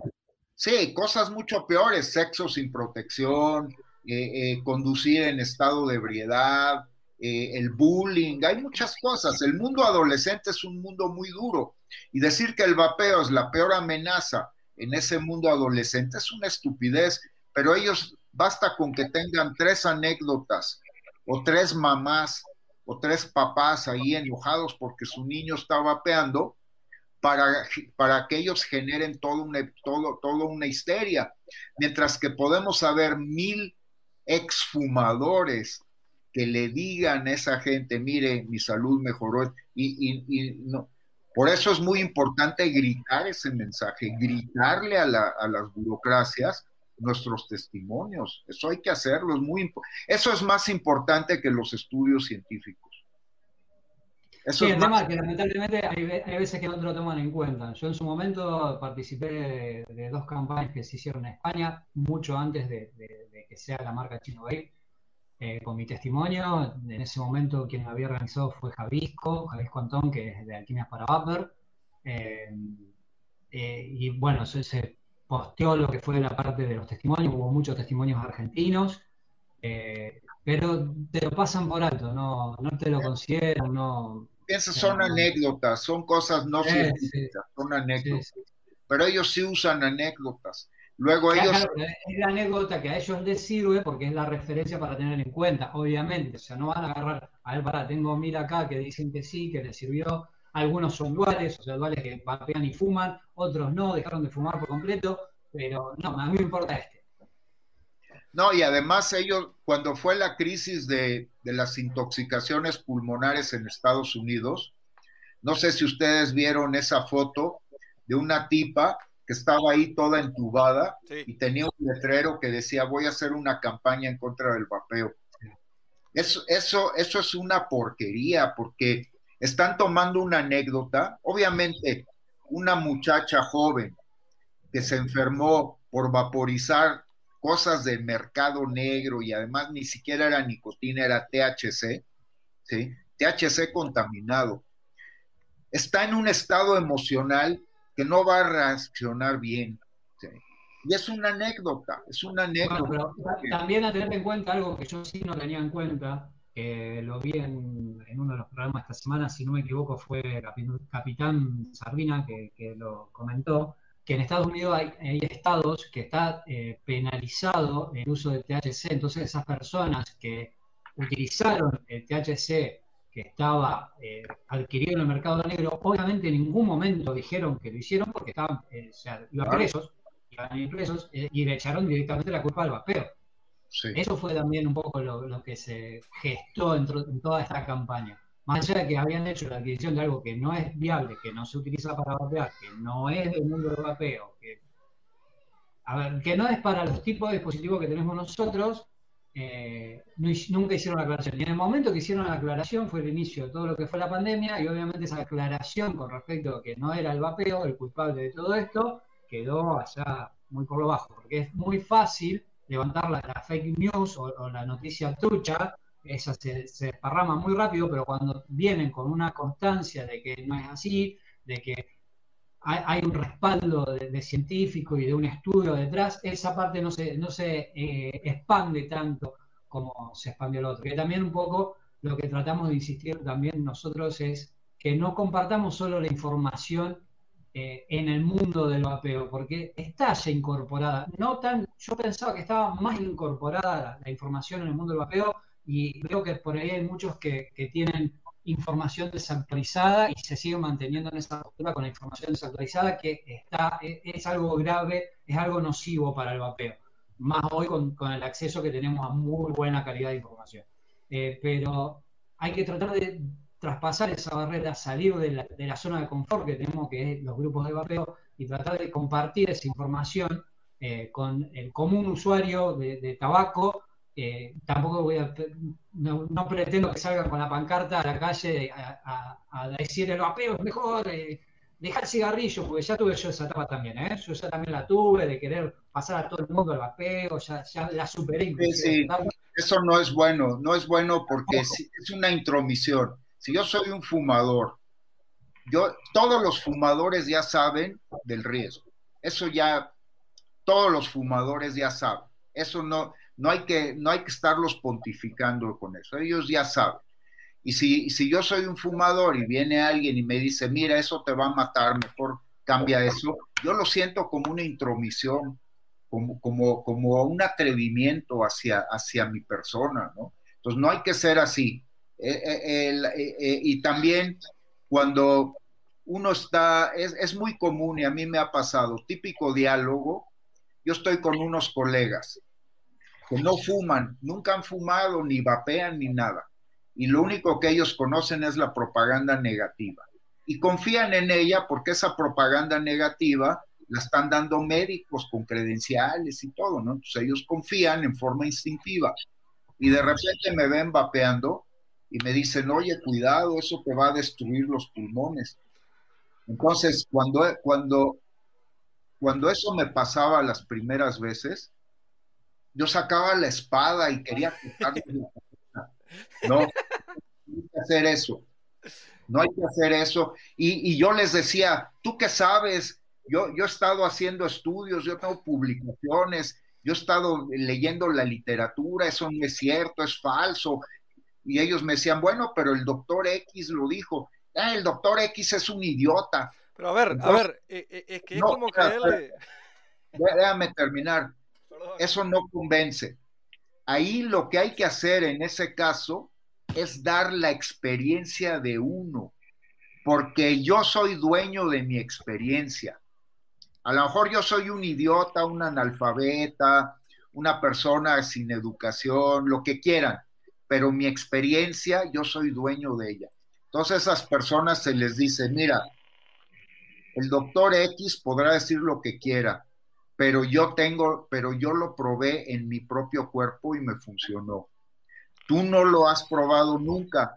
Entonces tú nada más te basas en lo que dice el doctor X, que tampoco lo ha probado en su propio cuerpo. Yo lo probé en mi propio cuerpo y me funcionó. Y eso sí convence, porque ahí uno está, no ofendes a la persona, no le dices a la persona que es un idiota, ni estás diciendo que el doctor X es un idiota. Tú lo que estás diciendo es que en base a mi experiencia, que es algo mío, sobre lo cual yo tengo soberanía, yo sobre mí mismo me ha funcionado. Y esa es la manera. igual hay que decirle al fumador, decirle, mira, yo también fumaba y también lo disfrutaba, pero he notado que esto tiene sabores. Hay que usar el placer con el fumador. Sí, es que la realidad, justamente... te va a dar el mismo placer y probablemente te, en mi experiencia es que mejora tu salud, pero es tu decisión. Tú quieres seguir fumando, es algo muy respetable y, adelante, ¿sí? Eso, esa es la manera, es la manera que hay que responder ante, ante para comunicar fuera de nuestra burbuja, para comunicar el vapeo. Puntual, puntualmente con respecto a eso, yo hoy, eh, que ya tenemos un montón de cosas más al alcance de la mano, cuando alguien me plantea la duda o, me consultan por el cigarrillo electrónico que no, que no utiliza eh, el vapeo, o sea, que no se ha metido o no se ha eh, sumergido en el mundo del vapeo, no me sale la palabra ahora. Eh, entonces lo que trato es pasarle enlace. Hoy acá puntualmente acá en Argentina tenemos lo que es la Asociación de Vapeo, SODEP, que, que tiene también un montón de información para, para adquirir. Está el Red está eh, las asociaciones vapeo de Latinoamérica. O sea, hay un montón de lugares a donde referir para que alguien se informe y se instruya con respecto a todo esto que se anda gestando en los medios de comunicación, eh, diciendo que el vapeo es totalmente nocivo. Más allá de mi experiencia personal. Obviamente, si después de ver todo eso le interesa, sí, ahí me siento, charlo, le muestro. Yo particularmente me costó entender que no para todos eh, va a ser la misma forma de, incursionar en el vapeo como fue para mí. Yo en su momento fue con, la lapicera, como hablamos ahí, con la batería Ego, eh, y un líquido puntual que a mí me sirvió y yo automáticamente no volví a tener eh, recaídas, nunca volví a fumar. Pero tuve la suerte de encontrar justo el equipo con la combinación del líquido, que fue eso lo que me, alejó de, recaer o de tener recaídas con el tabaco. Entonces, eh, por ahí a todos no le pasa lo mismo. Por ahí arrancar con un equipo como el que yo arranqué, que ya obviamente no se consigue, pero arrancar con un pod por ahí no le es viable. Por ahí le es viable arrancar con otro tipo de dispositivo. Eh, y está bien. El tema es que también genera el de iniciar en el vapeo una inversión interesante que no la hacemos cuando fumamos. O sea, cuando fumamos es, es de apuchito siempre, diario, o sea, es poca plata diaria. Cuando vamos a iniciar con el vapeo, es ya una, inversión importante de dinero, dependiendo de los países, ¿no? obviamente, pero no es lo mismo que ir a comprar al kiosco una, una de cigarrillo. Más también con eh, el sumo de información que tenemos que incorporar para la utilización de ese dispositivo en forma correcta. Es todo el, combo de cosas. Justo le iba a preguntar a Emi si había alguna consulta ahí. Pero va, sumando todo eso. Pero mira, yo creo que está, estos, estos modelos, los POTS, se están haciendo muy popular precisamente por lo que mencionas, que es una de las cosas que también mi esposa me decía. Esto requiere mantenimiento. Yo nada más saco el cigarro de la cajetilla, lo fumo y lo y tiro la colilla y ya. No me quita tiempo, no me quita energía mental. Mientras que ella me decía, tú tienes que estar limpiando esto, ponerle líquido, cambiar resistencia. Y, bueno, los pots están empezando a, a, sustituir, esa, a, llenar ese vacío. Le están dando al fumador una opción que requiere poco mantenimiento, eh, eh, que es fácil de transportar. Y además el fumador, hay que decirle al fumador, mira, si tú usas este dispositivo en una habitación, a los 10 segundos ya no hay traza nadie te va a decir que huele mal, nadie te va a decir que me estás llenando la ropa de, humo. Y además es placentero, tienes opción a muchas esencias, muchos sabores, incluso lo puedes usar en lugares donde está prohibido. Digo, ya sé que eso no es correcto decirlo, pero... No, no se hace, gente, no se hace. Todos lo hacemos, todos lo hacemos porque tienes ansiedad, estás en un, estás en un lugar. Y bueno, hay gente que lo hace, ¿no? Yo trato de no hacerlo, pero, pero a veces no puedo, a veces tengo necesidad, tengo mucha ansiedad y hago esto. Bueno, eso, eso, Roberto, es algo, la, la calada ninja que se hace para, no generar tanto, vapor. Pero en ese caso, eh, no todos los vapeadores son iguales. Eh, en mi caso, si yo tengo que ir a algún lado y no, no puedo vapear porque no se puede fumar, no se puede, yo no tengo el problema de esa ansiedad de, estar esperando a salir. A mí no me pasa hoy, eh, esto hago esa aclaración, a mí no me pasa eso hoy, eh, pero sí cuando salgo agarro el equipo, ya es una manía que, tengo. Pero me puedo pasar periodos de horas. yo también. Yo también, yo también, solo en casos extremos en casos extremos sí lo hago, pero en general, y eso es algo que es importante que lo mencionas, la dependencia de la nicotina en el vapeo es mucho menor que en el cigarro. Yo conozco muchos casos, por ejemplo, un caso emblemático es un, eh, un vapeador, un, vapeador alemán que, es muy conocido en Alemania, este Silatron, se, se su apodo es Silatron, él, me estaba diciendo que cuando fumaba, él no podía aguantar media hora sin fumar. Y que ahora cuando está vapeando, pues puede aguantar tres, cuatro horas. A todos nos pasa. Aunque siempre hay momentos críticos, ¿no? En los que la dependencia de la nicotina baja mucho. Hay mucha gente que va bajando los niveles de nicotina, porque la dependencia también eh, pues yo, detesto la palabra adicción, nunca la uso. Adicción es una palabra majadera, es una palabra para denigrarnos. Entonces, la dependencia de, la dependencia no solo es farmacológica, no solamente es la molécula de nicotina entrando a nuestro cerebro, es también psicológica, es también el ritual, es también el ritual, es también el ritual de llevarse esto a la boca, de inhalar, etcétera. Y, eh, eh, Roberto, perdón que te interrumpa. Es un poco los que empiezan a vapear y tienen la dualidad, que o vapean y por ahí fuman a la vez, pero los cigarrillos que fuman, o sea, por ahí fumaban 30, 40 cigarrillos y después pasan a 2, 3 cigarrillos. Pero esos 2, 3 cigarrillos son los que realmente disfrutaban como fumadores. Son los cigarrillos puntuales normalmente, normalmente el, cigarrillo después del desayuno, el cigarrillo después de la comida y el cigarrillo después de la cena, que son los tres, cuatro cigarrillos que no pueden dejar cuando se pasan al vapeo, que obviamente después para eso viene un poco lo que es fuerza de voluntad, pero ya con el hecho de pasar de 40 a 4, obviamente la diferencia es abismal, ya se tiene un beneficio.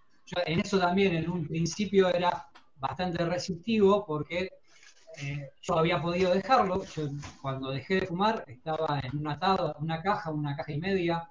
Eh, los fines de semana eran dos, tres cajas por día, o sea, dos, tres cajas el sábado, dos, tres cajas el domingo. Era mucha cantidad de, de cigarrillos que fumaba y de golpe no, no, no tenía la necesidad de fumar ni uno.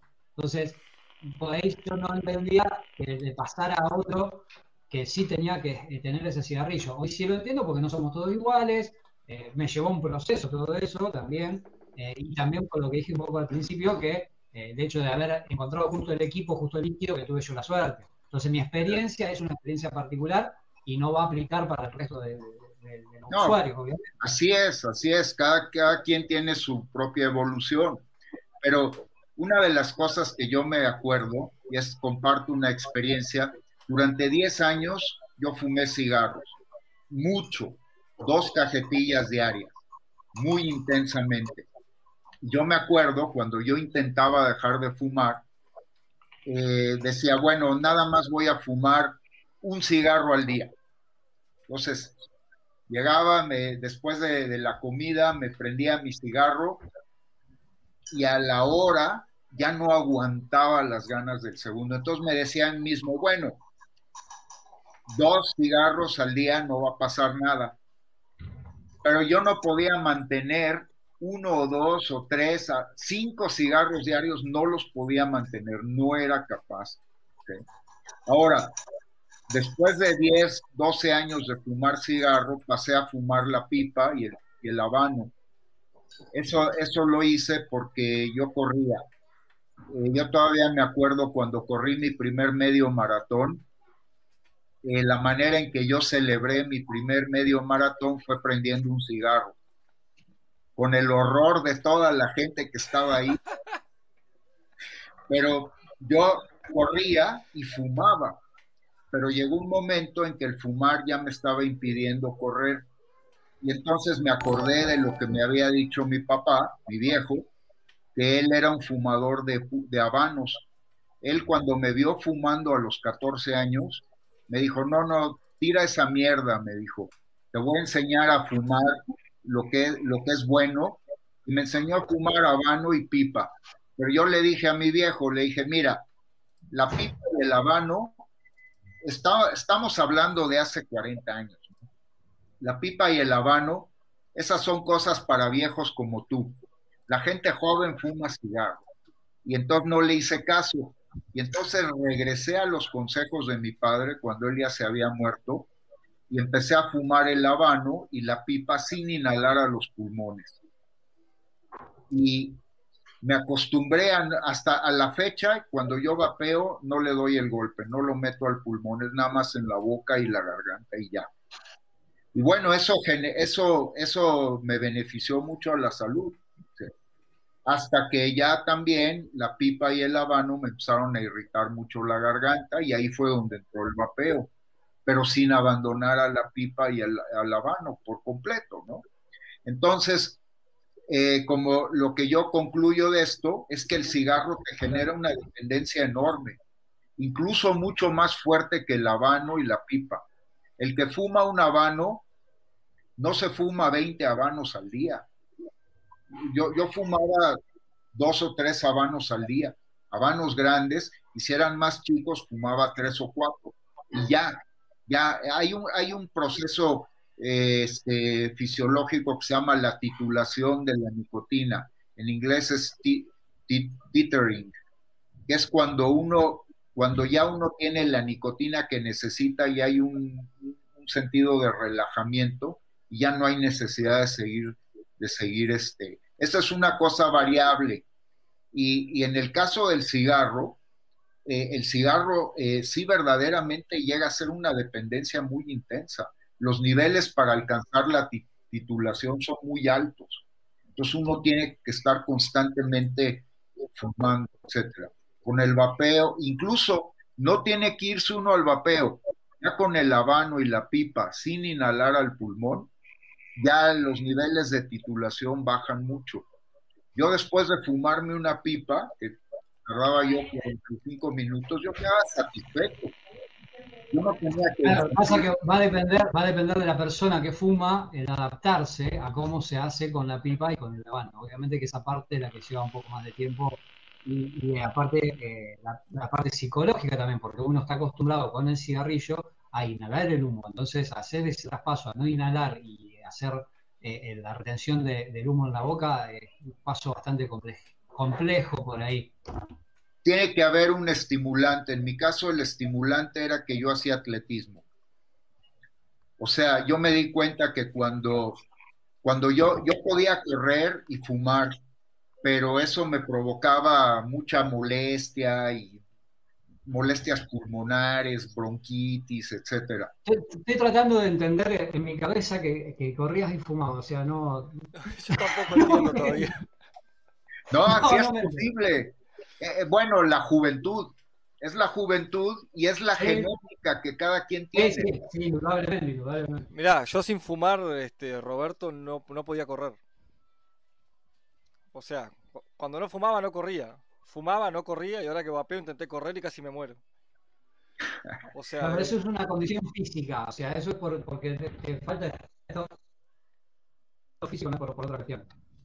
Sí, hay, el, correr requiere, eh, yo, yo he entrenado a algunas personas, sobre todo familiares, los he entrenado a que hagan jogging y es, es un condicionamiento, hay que, hay que aprender a respirar y, y, también hay que, hay que condicionar a los músculos, los tendones, porque es una, correr es un ejercicio que afecta mucho a las articulaciones. No todo mundo lo puede hacer. No, no, no. No es para todos, no, es para todos. O sea, yo, yo peso 58, 59 kilos. Entonces. Ah, está peso pluma. Bárbaro. Ah, Soy peso pluma. No me siento tan mal entonces, porque yo, yo estoy pesando 68. yo, yo no tengo alza. Sí, pero. Es. No sé, la, última vez que me empecé, la última vez que empecé estaba en 95, así que no sé ahora. 90 no, pero bueno, pero también tus piernas y, tus articulaciones crecen en proporción. Voy a hacer el chiste, el chiste que, hago en casa. Mido un metro ochenta y dos y medio. ¿eh? Un metro ochenta y dos y medio. Entonces estamos más o menos aceptables. Sí, eso de, exigirle y, y, el correr es, un, es una buena analogía porque exigirle a un fumador empedernido que deje de fumar por fuerza de voluntad es como pedirle a una persona obesa y sedentaria que corra un maratón o que corra 10 kilómetros. Por más buena, por más ganas que tenga esa persona de hacerlo, va a fracasar. A los 200 metros sus pulmones no le van a dar más, sus articulaciones lo van a estar torturando. En cambio, esa persona obesa, eh, en vez de correr 10 kilómetros o un kilo, lo que sea. En vez de eso, se pone a caminar 15 minutos diarios. Y luego pasa media hora diaria caminando, caminando. Ya esa persona está avanzando en su salud. Y si esa persona a la larga acaba caminando una hora diaria, su condición cardiovascular va a mejorar. Cambió, cambió totalmente. Con una dieta, en vez de comerse 80 hamburguesas, pues se come solo una hamburguesa y, va variando. Y ese es el vapeo. El vapeo es un esfuerzo pragmático para reducir los riesgos. Y, y, entonces cuando la salud pública te dice, no, no, no, no, no, nada de vapeo, usted deja de fumar y si va a dejar de fumar, solo son con mis medicamentos, nada de vapeo. Eso es como, como un obeso decirle que tiene que correr a fuerzas, cuando a lo mejor correr es una mala recomendación para esa persona. Y si esa persona, en vez de correr, se pone a caminar y hacer ejercicios, etcétera, moderados y todo, llega, el entrenador y dice, no, no, eso es porquería. Usted tiene que correr a fuerzas. Pues le está haciendo daño. Entonces aquí la salud pública, lo, la manera en que se oponen al vapeo, es causante de daño, es causante de daño al fumador. Digamos, no todo fumador, pero a muchos fumadores sí. Sí, sí, porque puntualmente a lo que nos aboca, que estamos hablando del vapeo y es a lo que estamos apuntados, así que sí, en este, en este caso sí es apuntado al fumador. Eric, eh, ¿hay alguna consulta? Algo? gracias, mi amorcito. No, pero yo no quiero, no quiero ser el malo, pero sí. No, sí, ya pasaron dos horas. No, no, no, no, no, a ver, este, hasta las 7 lo, lo, llevamos. Este, bueno, hay, hay comentarios de, de Sardina que no lo voy a leer, porque es una es sardina. Eh, dice acá Rafa, dice, eso es una reacomodación física y debe ser poco a poco para poder llegar a un resultado sin forzar tu cuerpo, solo tendrás una cosa solo o tendrás una cosa lesión. Un saludo para la Momis, que anda por ahí. Un saludo para Ramón de Pampa, que estuvo comentando ahí, pero este, o sea, se fue, se fue dando la charla. Dice, la Universidad de Jujuy tiene un laboratorio dedicado exclusivamente a investigación y desarrollo del tabaco. Imagínate si les metes el vapeo.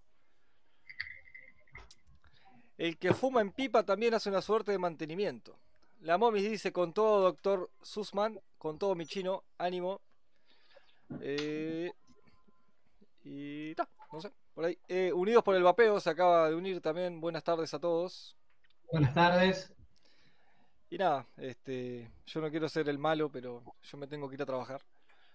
Está bien, chicos, a todos, a, los que están ahí en el chat, millón de gracias por, participar acá del chat. Roberto, desde ya, mil, mil, mil gracias por sumarte a este vivo, que fue bastante improvisado, fue, salió todo muy rápido y, prestaste tu tiempo y dedicaste el tiempo acá para poder compartir un poco de todo lo, que han estado haciendo allá, en México puntualmente. Eh, Emi, millón de gracias por también la disposición, por todo.